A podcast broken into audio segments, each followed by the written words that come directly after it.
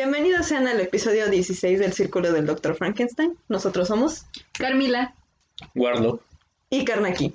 Y el tema que nos trae el día de hoy son libros que tratan sobre un confinamiento. Sí, es la segunda parte del eh, episodio que quedó antes de que saliéramos del aire. ya me siento en programa de radio. No, bueno. Y eh, bueno, digamos que quisimos regresar con el de Halloween y ahorita pues, Retomar esto. Ujú. Exacto, exacto. eh, pues no sé, po- podemos empezar como con, con como los básicos, ¿no? Que, que todo el mundo conoce o bueno, no sé si todo el mundo conoce, pero que Sí, si no se dan a conocer ahorita. Exacto. Exacto. Exacto. De he escuchado trata. que varias personas lo conocen, los conocen, como el de Cameron de Boccaccio, ¿no? Que es como este libro que, um, que reúne a las personas para que cuenten historias. Y bueno, eh, surge a raíz de una epidemia, una, un confinamiento que hubo en, la, en el Renacimiento. Y pues ya de ahí se desarrolla como toda la historia del Decameron. Bueno, el, sí, la leyenda del Decameron. Exacto. Pues sí, ¿no? Desde, desde siempre, ¿no? Como que contar histo- historias ayuda a que se pase rápido el tiempo, a que no nos sintamos tan desolados en todo esto. Sí, aparte es una forma de mm, canalizar un poco toda esa tensión que se produce precisamente pues en los confinamientos, en este caso, en el que estamos viviendo, que es una pandemia, pues está muy culero. Excelente resumen. O sea, sí lo está, ¿no? Recuerdo un poco, eh, es que siempre que hablamos de confinamiento y como de ah, recurrir al arte, recuerdo la reunión de Villa Diodati de los, de los escritores, ¿no? Entonces, algo así me imagino también a los del de Camerón, así como que en la cabañita o en el, pues, en el lugar con una fogata, una pequeña chimenea y pues ahí pasando el, confinamiento, que a Sí. final de cuentas, pues no sé, siento que si, si nos hubiera tomado menos desprevenidos, habríamos como planeado más todo, ¿no? Como, ok, me voy a llevar mis libros a casa de con quien quiero estar realmente o no sé. Eh, Bueno, pienso en eso como que a veces eh, hay muchas personas que no están realmente como en el confinamiento con quienes deberían estar. Y bueno, se crean situaciones incómodas. Creo que no es nuestro caso, afortunadamente, Creo que no. pero Pero igual de ahí podrían pues, surgir ideas, ¿no? Para escribir algo. O sea, la cosa es adueñarse relativamente del momento. Desafortunadamente, pues este no es los más de los más positivos, pero algo ha de salir. Y pues en estas situaciones, en esta época, quizás en los medios virtuales sean precisamente ese método, ¿no? Sí, ¿no? Digo, usted, ustedes no sé, me dirán si pues, con esta situación, tantos meses encerrados y separados, por cierto, También separados, separados. súper separados, descuiden, estamos bien, no tenemos nada, no estamos enfermos, entonces pues nos podemos ver, ¿no? Cabe hacer esa aclaración. digo yo, digo yo. eh, Pero sí, no, o sea, ustedes, pues, ¿cómo se han relacionado pues, con los libros, con otros tipos de historias que han encontrado en, no sé, Netflix, por ejemplo, películas, series? Sí, yo justo am, en una plática que, que tenía hace unos días decía algo como parecido, ¿no? Que definitivamente la pandemia cambió mucho mis formas de lectura sobre ciertos temas. Uno de ellos, naturalmente, fue la muerte y sus ritos. Eh, por ejemplo, yo antes como que tenía mucha, una idea como de una muerte muy corpórea, como de ver, no de ver muertos, sino como de, o sea, de, estar cerca de la muerte en un sentido como, bueno, que nunca la había experimentado, ¿no? Y después de la pandemia, pues como que todo cambia eh, y pues no sé, me toca experimentarlo como más cercano y todo, y mi, y mi lectura de la muerte cambia hacia un sentido espiritual, como más, ¿qué hay más allá, no? Entonces yo creo que, yo creo que de, ahí sale, ¿no? Y por- pues pienso como en concursos literarios o, o así que, o revistas digitales, revistas eh, incluso físicas, que están sacando sus números de la pandemia o la experiencias de pandemia, experiencias de cuarentena. Sí, sí, sí.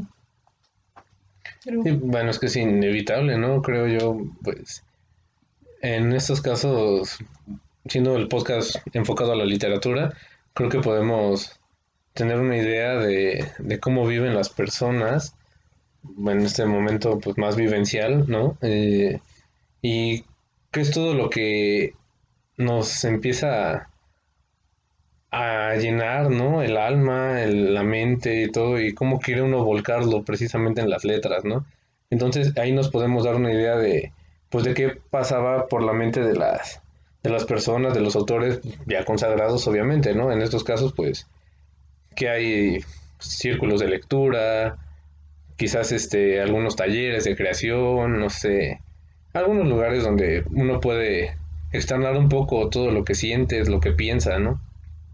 Sí, Creo creo que- que eso también nos enseñó, ¿no? Como un poco a vivir con esta virtualidad, porque siento que, al menos en el mundo de las letras, de lo literario, siempre como que lo físico, los libros son mejor, se siente más y todo, pero pues por ejemplo hay conferencias, hay cosas que pues a las que de- lamentablemente aún no podemos acudir, pero pues hay muchas que, que estamos viendo incluso eh, fuera del país que decimos, wow, o sea, qué padre experiencia vivir, vivir ese- Sí. esa plática, ¿no? Y, Sí, en ese es- sentido ese boom de hartas conferencias de literatura en Facebook y en YouTube y todo esto, ¿no? Hace poco creo que estuvo la Feria del Libro del Zócalo.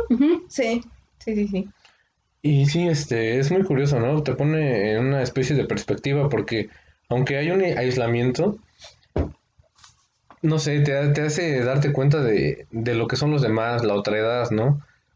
Precisamente te abres más, te vuelves un poco más perceptivo a las sensaciones, a los sentimientos del- de quienes te rodean o de los que están pues, desafortunadamente un poco más lejos y que comienzas a extrañar, que no ves o hasta en un punto a los que no conoces, porque es como, poniendo de ejemplo, un taller literario, ¿no? No siempre vas a estar con, con tus amigos, ¿no? Con tus compañeros, ¿no? Entonces conoces más gente y, y eso te da una perspectiva de, de cómo ellos están viviendo precisamente el confinamiento y cómo ellos lo abordan, cómo tratan de externarlo, qué es lo que les duele, qué es lo que les inquieta, ¿no? Entonces creo que también, pues aunque sea un confinamiento y eso nos aísla, nos vuelve en, de cierta forma individuales, también nos llega a dar una perspectiva un poco más general de, de lo que piensan los demás.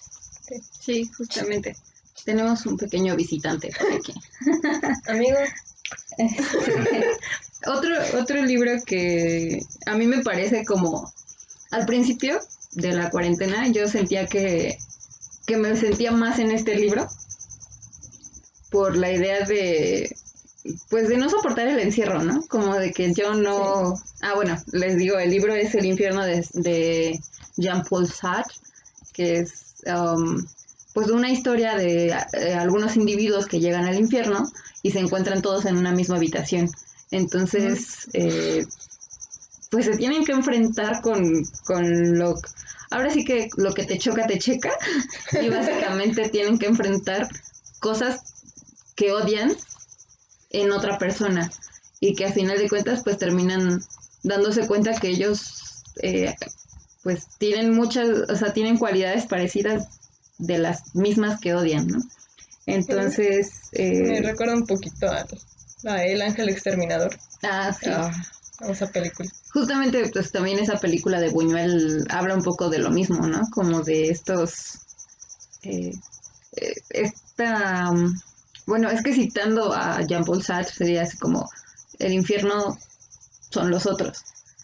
Pero pues también, o sea, te encuentras, en- te encuentras insoportable, porque creo que, creo que algo muy importante que no- nos ha enseñado esta, esta cuarentena es como a saber convivir con tu soledad, saber convivir contigo mismo, ¿no? Es que precisamente eso es, es una especie de confrontación, pero se da en varios niveles. Es una confrontación contigo mismo y con los demás, ¿no?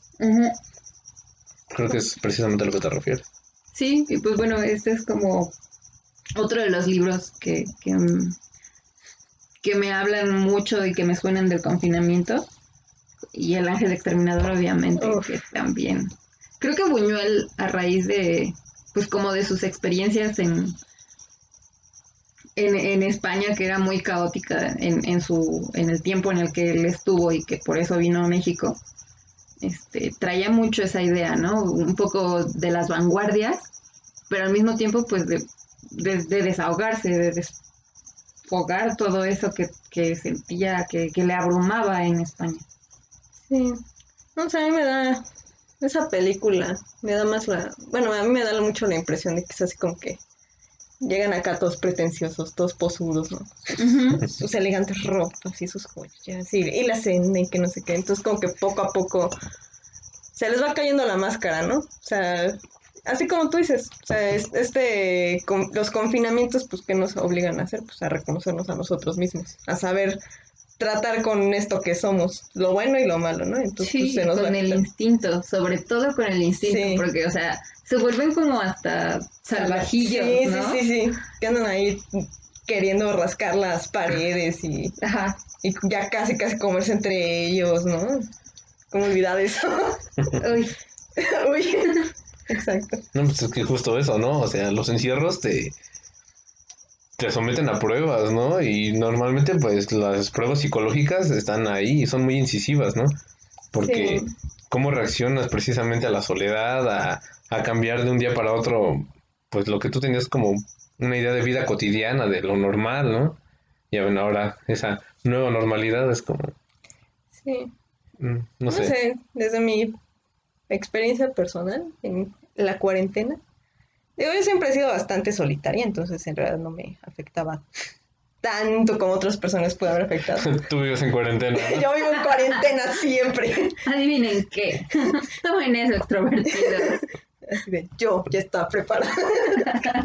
Como no me deben, ¿no? Así de, yo nací en la soledad casi. No, eso ya suena muy dramático.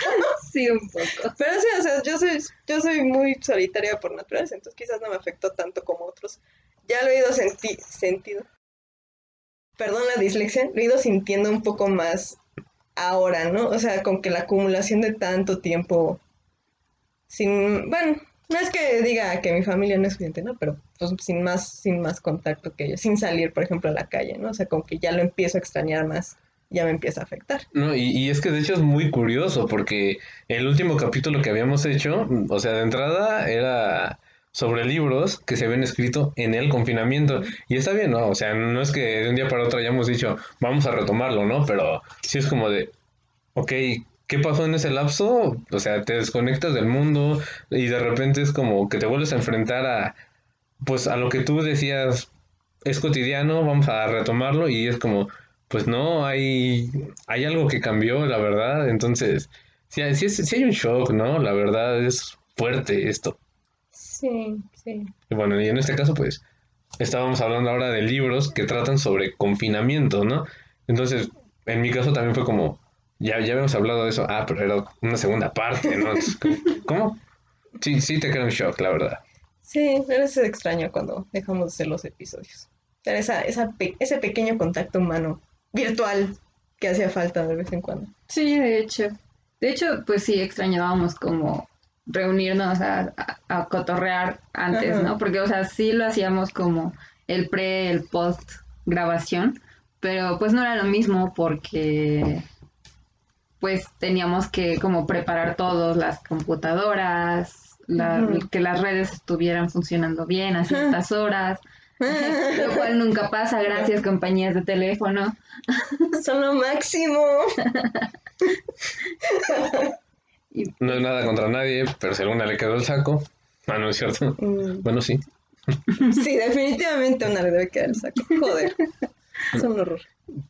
Sigamos hablando entonces de, de libros que hablan sobre confinamiento, ¿no? Este, Bueno, pues quizás ahorita que estabas hablando del de Cameron y de que pues, como que las historias ayudan, ¿no? A pasar, a hacer que pase un poco más alivianado el confinamiento. Eh, me acordé de La Niebla, de Stephen King. Ah, mm, claro. Ah, grato escritor aquí, casi Sí, no lo mencionamos. ¿verdad? No, no es No, para nada. Que digo, dudo que nadie, dudo que haya alguien que no sepa de qué trata, pero pues si existe ese alguien que ve esta, este capítulo, No, no es cierto. castigo. Ya, no es cierto. Pero si existe alguien, pues básicamente es la historia de una niebla extraña empieza a surgir en un pueblito en Maine. ¿Qué? ¿May? Oye, Stephen King con May. No, oye. No, claro que no. Pero bueno, empieza a surgir esta niebla en este pueblito y un grupo de gente se queda encerrado en un supermercado, ¿no? Y se vuelve la locura, ¿no? Empiezan a surgir acá grupos antagónicos y luego que las bestias que están afuera cazándolos, ¿no? Entonces, me acordé de, me acordé de esto por el de Cameron porque en ese lugar no se cuentan historias, ¿no? O sea, la única historia que existe es el de la loca esta religiosa, ¿no? Que Ah, anda, claro. que anda ahí predicando que el Señor y que no sé qué. Y los empieza a traer, ¿no? Pero pues no tienen, no tienen suficiente confianza entre ellos. No, ni siquiera tratan de conocerse entre ellos. No tratan como de establecer ahí conexión. Entonces yo creo que eso como que los va poco a poco perturbando hasta que pues todo explota inevitablemente. ¿no? O sea, ya lo ves venir, pero dices, si se hubieran llevado mejor. Es un poco, bueno, me recuerda como a varias películas con temática zombie, ¿no? O sea, que en realidad cuando se aíslan, cuando intentas hu- huir de la horda de zombies, pues son cuatro extraños en una habitación y dices, Mm, y dicen así como, ay, no, pues cada quien tiene que luchar por sobrevivir, ¿no? Ajá. Entonces, eh, a eso, a eso me recuerda, ¿no? Como que siempre en los eh, escenarios post-apocalípticos y distópicos que nos llegan a pintar, la mayoría siempre tiene que hablarnos de la falta de comunicación que hay entre individuos. O sea, porque si, si no fuera porque por esa falta de comunicación, quizás pues no habría pasado, ¿no? No sé, o sea, varias cosas que yo siempre llego como a esas conclusiones, que en realidad muchos problemas colectivos tienen que ver con faltas de comunicación entre pequeños grupos. Absolutamente. Pero, pero ahora que lo mencionas, y bueno, ya tiene rato que, que, que leí La tormenta del siglo precisamente de Stephen King, Ah, este, básicamente es más pregunta que comentario. Ajá. Eh, según yo, eh, llega este personaje, Linosh, Y, y básicamente pues es un poblado, es una comunidad, pues de esas comunidades chicas en las que todo el mundo se conoce, todo el mundo relativamente confía en todos, y que es el delito más grave, el ebrio del, de ahí, que se pone loco y pues, lo meten un rato al bote, ¿no? Adivinen dónde está el pueblo. No, ese no está en Maine. O sea, Ah, sí, no, sí. Sí, Sí, la sí. tormenta del siglo también es en Maine. para variarle un poco. Bueno, el punto es, este, ahí me parece que, que precisamente Linosh hace que se confronten entre ellos. Y básicamente lo que hacen es que en ese, en ese, en esa historia ya hay una confianza, ya hay una comunidad establecida, pero ahí pasa lo contrario. De repente llega Linosh y lo que hace él es confrontarlos precisamente externando sus secretos. Entonces las cosas que no se han dicho, lo que pasó entre tal y tal, cosas así, ¿no? Sí, Sí. muy cierto. Que digo, Y que, y que precisamente, ¿no? Quedan aislados por una tormenta, ¿no? En un- como en un sótano, ¿no? Si no bueno, o sea, no en un sótano, Ah, no, no, no, es, es el gimnasio de una escuela. Ajá, la- pero está como como hacia abajo porque se supone que por eso por eso la eligieron. Bueno, es que recuerdo algo así en la descripción, como que está en lo bajo, sí, lo cual me recuerda también a Ned Flanders y el cuando va a caer el meteorito y Ah, que él es el único que tiene sí, que es el único que tiene búnker. y El que tiene el búnker así. Al pobre. Y es al que sacan y todos se salen después con él. Y se destruye solamente el búnker en Springfield. Ah, qué pedo. ¿Sí? Ah, sí, sí, Sí. cierto, Sí, sí, porque se va desintegrando el meteorito Ajá. y queda una piedrita y Rebota ahí. Oye, cuidado con el Ay, monstruo. pero Frankie. disculpe usted, Frankie. Bueno. Ya sabemos que no es- se llama Frankie, pero... así Es lindo decirle así. Ajá. Es cute.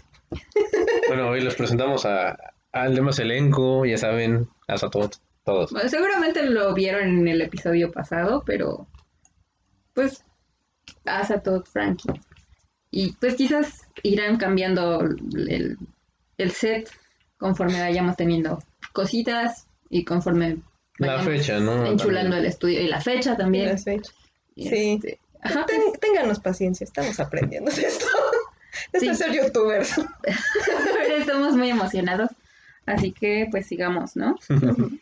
Um, otro que a mí se me ocurre, ah bueno, tú sí ibas a seguir con No, la no, tormenta no. del siglo. No, Ok. era todo. Eh, otro que se me ocurre es El beso de la mujer araña de Manuel Puig. Que, bueno, eso no lo he terminado de leer, pero el argumento, así como a grandes rasgos, pues es de una. de dos personas que están en una celda de la prisión. Y entonces empiezan. eh, empiezan a platicar como cosas de la vida. Uno es, si mal no recuerdo, luchador y el otro es cineasta. La verdad no me acuerdo muy bien, porque lo empecé a leer hace tiempo y les digo que no lo acabé, pero también es un confinamiento y es un confinamiento muy distinto al que al que, bueno, uno estamos viviendo y al como el que hablan otros, ¿no? Que es como más por pandemias, por enfermedades.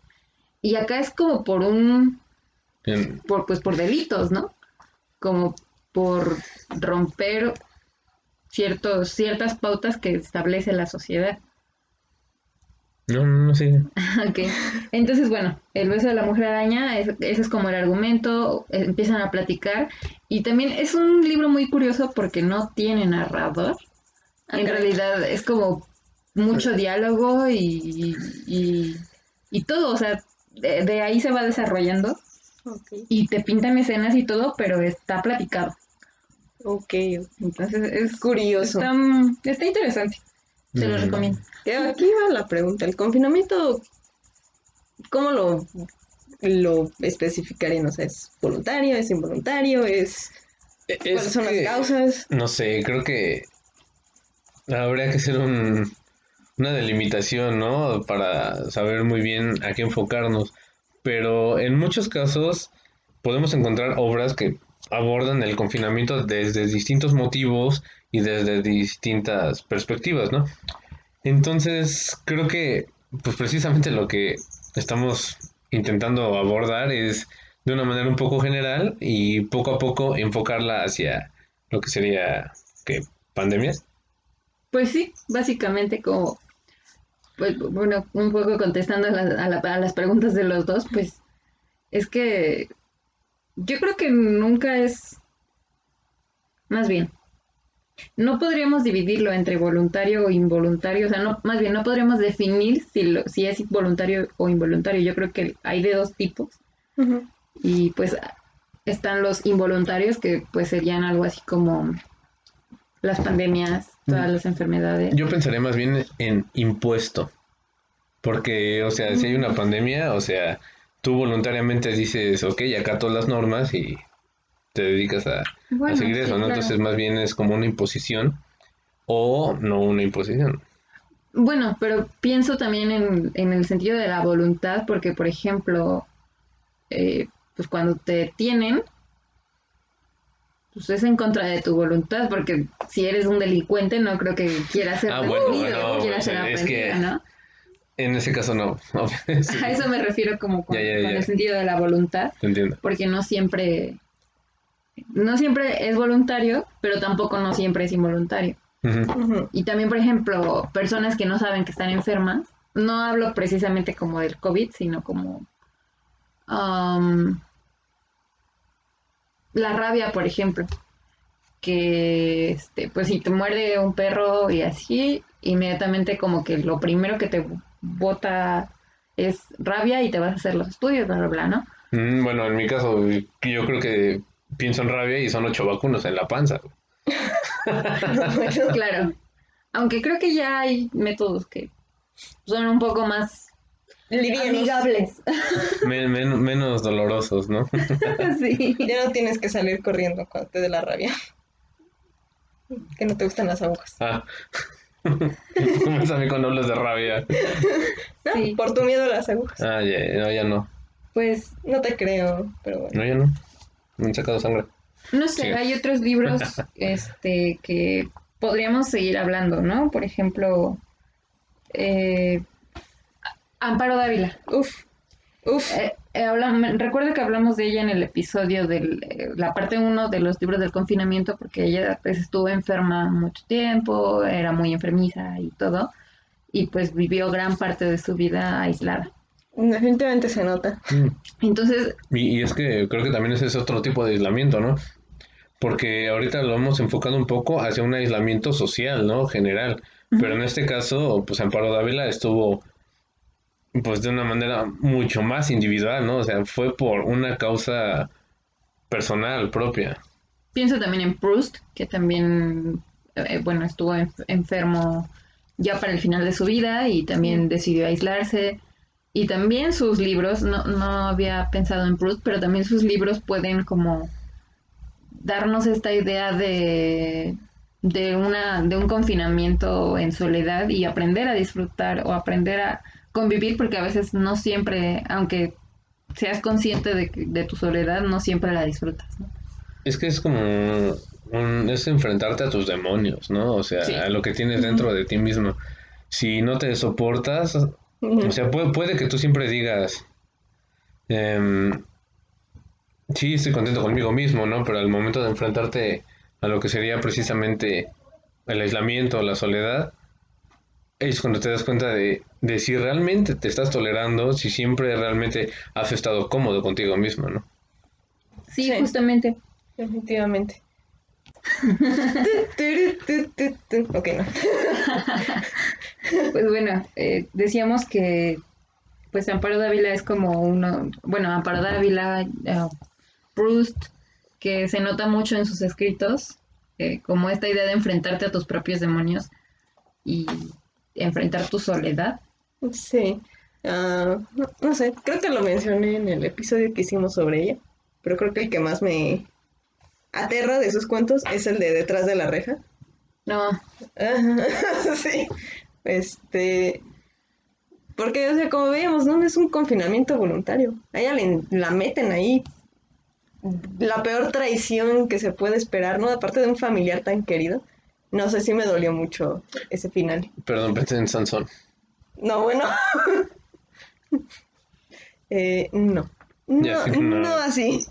Oye, hablando de eso, bueno, ya, ya saben que yo, este, como que me da mucho la idea de estudiar la corporeidad en la literatura y estaba pensando justo en la idea de un confinamiento, bueno, vamos, involuntario, pero en el caso de los sentidos, porque a final de cuentas, cuando te falta un sentido, cualquiera que este sea, de cierta forma estás aislado y estás confinado en algún punto, o sea, no quiero llegar a sobreinterpretar, a sobreinterpretar, pero, eh, por ejemplo, pienso en Sansón, en el Sansón agonista, cuando es, cuando queda ciego y ya está así como que, pues, está solo y en realidad habla con él mismo porque no sabe con quién está hablando siempre, o Sí. cosas por el estilo. No sé, es una tendencia ahora en las películas, ¿no? Eso de quitarte un, un sentido y, Mm, y hacer películas de terror con eso. Es que no sé, en cuestiones de sentido, no sé, más que la idea de que nos falte un sentido, yo siempre he pensado en qué nos estamos perdiendo. O sea, nosotros contamos cinco sentidos, pero ¿qué hay más allá de eso? Ah, en ¿cuál es este el color que cayó del espacio, el color surgido del espacio? Depende del título Traducción. traducción. Pero justamente eso, ¿no? Este, Lovecraft en ese, en ese cuento, otra vez Lovecraft, perdón. Qué raro. Pero este. ah, Warlock, hablando de Lovecraft. Ajá. Voy a tomar un shot cada que escuchen Lovecraft de, los, de la boca de acá, mi amigo. Bueno, No hagan eso, van a acabar este, precisamente menciona eso, ¿no? O sea, e- eran colores, era un color, este, que no estaba en nuestra gama, digamos, En nuestro espectro. en nuestro espectro precisamente de colores y este, y te quedas pensando, ¿no? Bueno, a mí me hizo pensar mucho ese, bueno, ese y otros textos, ¿no? Sobre qué, qué te pierdes, ¿no? Porque, por ejemplo, piensan las personas que son daltónicas, ¿no? O sea, ellos ven de una forma y para ellos es normal, o sea, no hay algo, bueno, más allá de las... Sí, o sea, no es como que te vuelvas daltónico por accidente. Ajá. O sea, naces daltónico y así eres. Y, y tú eso lo ves como una totalidad, ¿no? O sea, pa- para ti eso es tu capacidad total. Y para nosotros son cinco sentidos, nuestra capacidad total. Pero que hay más allá de eso, ¿no? E- Eso es lo que a veces me vino a la mente, ¿no? ¿Y cómo sabes que tú no eres el daltónico? No, espérate, yo soy daltónico, no es cierto. Bueno, somos, son cinco sentidos así como No en general, porque recordemos que el cerebro tiene como más capacidad de, Obtener información. de obtener información y hay otros sentidos como que más pequeñitos que van relacionados a los, a los otros cinco, ¿no? Pero bueno, sigamos hablando de literatura porque no somos un, post de, un podcast de ciencia Bueno, O filosofía. o filosofía. Bueno, yo me incliné un poco más a la ciencia, quizás, filosofía. Está bien. No es cierto, ya, perdón. Acá en literatura te aguantas. No, a mí me encanta. No tengo problema, no, un chiste. Otro libro que se me ocurre del que podemos hablar, que habla de otro, de un confinamiento, este sí involuntario, pero que a final de cuentas termina pues siendo filosófico y esta onda, es Relatos de un náufrago de Gabriel García Márquez, Ufas. que Warlock nos podría hablar mejor de él porque él siempre lo recomienda, a pesar de que la Lo recuerda con la su, loca del, de García Márquez aquí soy yo, pero él es el experto. lo recuerda con su memoria fotográfica. Básicamente, no del RSS Caldas. No, no es cierto. Bueno, sí, pero no. No, pues más que nada yo no me siento experto en García Márquez. Si quisieran preguntar algo, sería ella. Pero, Sí lo amo. pero pues creo que fue el primer libro de García Márquez que leí y me encantó, la verdad. Y ya con ese dije, quiero saber más. Y pues precisamente Carmila, Carmilla fue precisamente quien me dijo, oye, pues lee este, comienza con este y, y quedé fascinado, ¿no? Pero pues sí, precisamente en este caso es un aislamiento, pues, marítimo, no, no es cierto.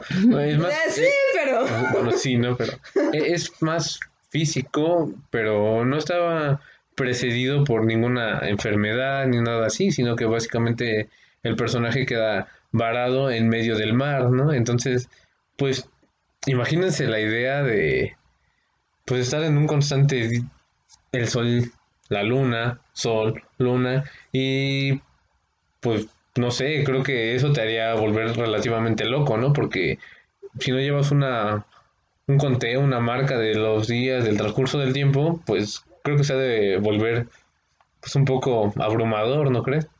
Y aparte un poco eh, también lo que estaba pensando es eh, y relacionándolo con Lovecraft, que son como mis lecturas constantes, eh, la idea de lo lo terrorífico que puede llegar a ser el mar en lo profundo, porque Mm, o sea, si hay algo que no conocemos es el mar. a mí de eso no me digas. O sea, las cámaras, por la presión del agua, las cámaras nunca llegan al fondo, nunca, nunca se ha conocido qué hay más allá.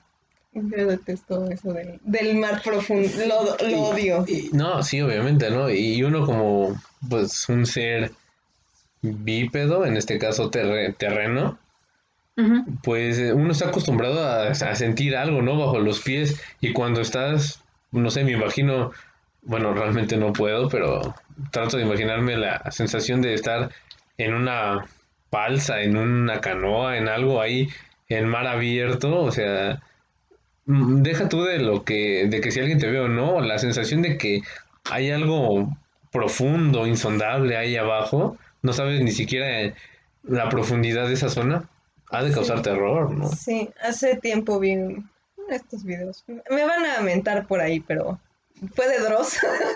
Ah, sí. Sí, ah, claro. ¿Quién es Pero- Dross? No, no es cierto, yo no critico. Pero este. ah, eh, básicamente era así de cosas terroríficas que pasan en el mar. No top de siete videos horri- horribles en el mar. ajá. Y uno de ellos era de que a veces las corrientes se cruzan, forman una super mega corriente que chupa lo que sea. O sea, Como un agujero negro. ándale, te chupa al fondo y tú no puedes zafarte de él. Entonces había una grabación de un cuate que fue chupado por, por una de esas corrientes y nomás oye su completa desesperación de que pues no puede hacer nada, ¿no? Aparte era abuso experto, es- entonces no era, una, no era un amateur. Entonces pues sí, no. No, no era cualquier güey, no. No era cualquier güey. Eso me recuerda ahorita que hablamos del mar. Uy, que sería un súper tema. Uf, no, no lo había considerado. Creo que ninguno lo habíamos considerado, pero sería Bueno, un súper tema. regresaré yo a Innsmouth. No, no es cierto. Sí, claro. Eh, me recuerda también a la serie, eh, ya es un poco más ligera, pero, y no es de terror, pero El Barco, esta serie española, No lo vi habla- los, vi los spots publicitarios. Bueno, habla de justo, les digo que es como un enamoramiento y lo que quieren, o sea, es más, más rosa la historia, porque pues es con Mario Casas y Blanca Suárez, españoles, este, y lo que ocurre es que se van, eh, zarpa el barco y van todos felices y contentos. Y de repente este lo que pasa es que Ya respóndele. No, no es cierto. ay ojalá pero no no es nadie solo es el la alarma este sí lo que ocurre es que de la nada se acaba el mundo Mm, y los únicos que sobreviven son ellos Oh. en medio del mar correcto. y son, bueno, o sea, no solo son los personajes de Blanca Suárez y Mario Casas, son como otras ocho personas, no recuerdo, pero bueno, bueno, la serie se desarrolla como alrededor de esos personajes, ¿no? Y entonces, pues esa, ese también sería una especie de confinamiento. eh, Sí. Cuando ese, eso sería un confinamiento voluntario de cierta manera, porque decide zarpar en el barco y solo estar por un periodo de tiempo con esas personas, ¿no? Cierto, cierto. Oh, ahorita, antes de que se me olvide, se me acaba de, me acabo de acordar de uno que este, que sí es de confinamiento. Bueno, la última parte. Pero ayer terminé de leer un libro de Arthur Machen, gran autor de terror. Si no lo Sí. conocen, se los recomiendo mucho. Maestro de también. Sí, un tipo terror cósmico, pero antes de que fuera terror cósmico, inspiración de Lovecraft, entonces Sí. vale la Oh. pena. Ah, pero tiene un cuento que se llama El Terror, que empieza curioso, ¿no? Porque, bueno, a este hombre le tocó la Primera Guerra Mundial, entonces, este, el libro transcurre en ese periodo, ¿no? Bueno, el libro, ¿eh? el cuento transcurre en ese periodo, y en un poblado así, tranquilito, allá de, de Ga- Gales, sí, de Gales, se empieza, empieza a ver una serie de crímenes espantosos, ¿no? O sea, gente que aparece en- por barrancos, gente que aparece con las cabezas completamente apachurradas. No, no es Ecatepec. Digo, no. Híjole, Digo. este... No, pues tenemos nuestro propio terror aquí, ¿no? Pero... Pero sí, ¿no? Se em- empiezan a ocurrir mucho y muy seguido, ¿no? Que aparte, pues, es una población chiquitita, muy aislada, entonces, pues, No, no es Ecatepec. Se ve más paradisíaco que, que Catepec, ¿no? Pero, en fin. Entonces, Gracias. empiezan a teorizar de que este, bueno, uno de los personajes, ¿no? Porque hay un médico, un güey ahí medio que le gusta hacer conspiraciones, ¿no? Como a los de ahora, y otro que pues es el que está narrando la historia, que es como periodista. Entonces, uno, el que le gusta hacer conspiraciones empie- empieza a hacer conspiraciones de que seguramente son los alemanes que andan por ahí en los túneles y andan causando terror a la población y demás, ¿no? Y ya como para final del libro, ya que se empieza a poner peor la cosa, encuentran una un perro de una familia, los guía hacia la casa de la familia y descubren que todos están muertos. El esposo está tumbado en, un, en el charco, ¿no? En el estanque con una herida aquí en el costado y la familia dentro está encerrada y pues muertos, ¿no? Aparentemente por hambre y sed. Y ya este, entre las personas que están en la casa está un amigo del doctor, bueno, alguien que fue a pasar las vacaciones ahí, amigo del doctor, y empieza a ver sus cosas y encuentra una carta dirigida a él. Y le cuenta básicamente que una mañana se había todo muy normal, salió el marido y algo lo mató, ¿no? No, especifica qué cosa, pero algo lo mató. Entonces la familia, pues, lo que lo iba, lo que lo mató, lleva por ellos y se encierran en la casa. Y sin importar cómo, qué intentaran, si intentaban salir, esa cosa los atacaba, ¿no? Ok. Entonces, pues vas, sí, ¿no? O sea, se cuenta la historia de que poco a poco, pues, se van quedando sin agua, se van quedando, no sin comida, pero sin agua sobre todo, que es lo que más les Sí, afecta. deshidratarse definitivamente mata. ¿no? Y que lentamente empiezan a, a crearse todas estas locuras, ¿no? Se empiezan a aislar incluso entre ellos, ¿no? Que las, que la mujer y la hi- hija están arriba, ¿no? Normalmente que, que pues ya ni siquiera hacen con el hijo, el hijo men- el hijo mayor está en la cocina siempre murmurando, ah, las temporadas y cuando este, podamos sacar las cosechas y que no sé qué tanto. Y pues él deambulando por la casa, ¿no? O sea, sin nada más que hacer. Y al final pues es un delirio completo. No sé, me puso muy nerviosa esa parte. Claro. Sí, sí, sí. Sí, sí, sí. Ya no digo más porque pues, al final se hace la teoría, ¿no? Está medio curioso. O- omitamos spoilers. Omitamos spoilers, léanlo, es muy bueno. Está bien. Que, que por cierto, yo, yo, yo encontré sobre, algo sobre un libro de, de un escritor que se llama Peter May, nació en Glasgow, y este habla, o sea, lo escribió en el 2005 y habla sobre una pandemia y que precisamente refleja lo que estamos viviendo actualmente, ¿no? Calles así completamente desérticas, bueno, en- al principio fue, ahorita ya sabemos, ¿no? Eh, México. Digo que. pero, pero sí, precisamente hablaba de eso, ¿no? O sea, las calles ya así solas, los lugares, los centros médicos, básicamente pues a tope, ¿no? Pero, este, Peter May fue, pues a ver quién lo publicaba y resulta que nadie se lo quiso publicar porque era inverosímil su historia y nadie dijo, eso no puede pasar, eso es muy ficticio, muy ficcional, ¿no? Está exagerado. ¿Y que creen? Eso me recuerda a la. am, bueno, como a los tratados de retórica en los que dicen que a veces la verdad mm, es más. Que a veces la mentira es más verosímil que la propia verdad, ¿no? Sí, sí, sí. O sea, que a veces no se trata de decir la verdad, sino de ser verosímil con lo que dices. No, Justamente hagan eso. digan siempre la verdad. O sea, verosímiles, no, no es cierto. Este...